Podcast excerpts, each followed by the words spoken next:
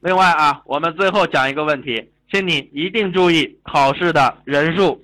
这是我们去年国考考完结束之后啊，呃，一共报了多少人？一百九十多万人，快两百人报名啊！各位，其实通过的一百三十多，还有十三万人正在审核，也就是说，差不多是一百四十三点六万人，一百多万人竞争多少个岗位呢？竞争两万七千个岗位，平均每个岗位是五十三个人。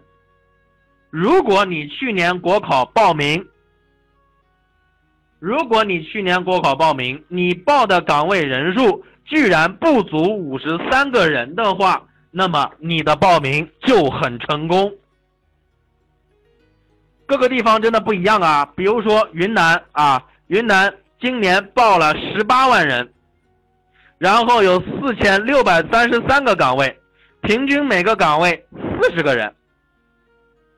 如果你的岗位报名人数不到四十，你报的就很成功啊，就很成功。比如说吴老师我报的那个岗位，应该报名最后好像就只有三十个人考。吴老师我的分数真的真心说，实话实说，吴老师我的分数不是特别的高，对不对？啊，其实还不错了啊，分数还不错，但是真的不像顶尖高手，因为哎，我的申论只考了四十三分，人家申论我的对手申论考六十分。啊！但是我这个岗位只有三十个人报，我这岗位又限研究生，又限什么什么限了一堆东西，最后没有多少人能报，最后三十个人考，我考第一，对不对？所以啊，小心这些岗位，小心这些问题啊，千万不要跟这种单位去掐，这是我们今年国考考下来这个最多的。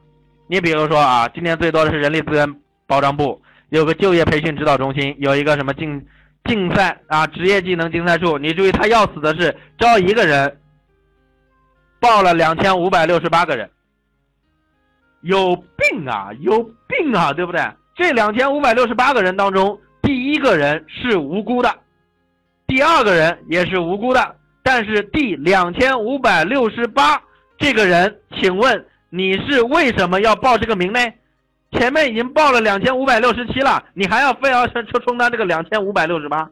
你觉得你是多牛啊，对不对？这个人，哎，好啊，但是我们我们今天时间有限，确实也讲的比较慢啊。我其实有很多内容，准备了很多内容，包括怎么样去找岗位人数比较少的岗位，包括遇到报了四十个、报了一百个、报了三十个，到底怎么报？包括你是应届毕业生，你是社会青年，你是四项目服务人员，你应该怎么报啊？但是讲的比较慢，咱们没有时间讲了啊，咱们没有时间讲了。但是啊，呃，我们后面会用这个叫什么来的时间啊？会用报考指导，或者下次我上公开课，还是会给你们讲一些关于考试的事情啊。真的有很多奇闻异事。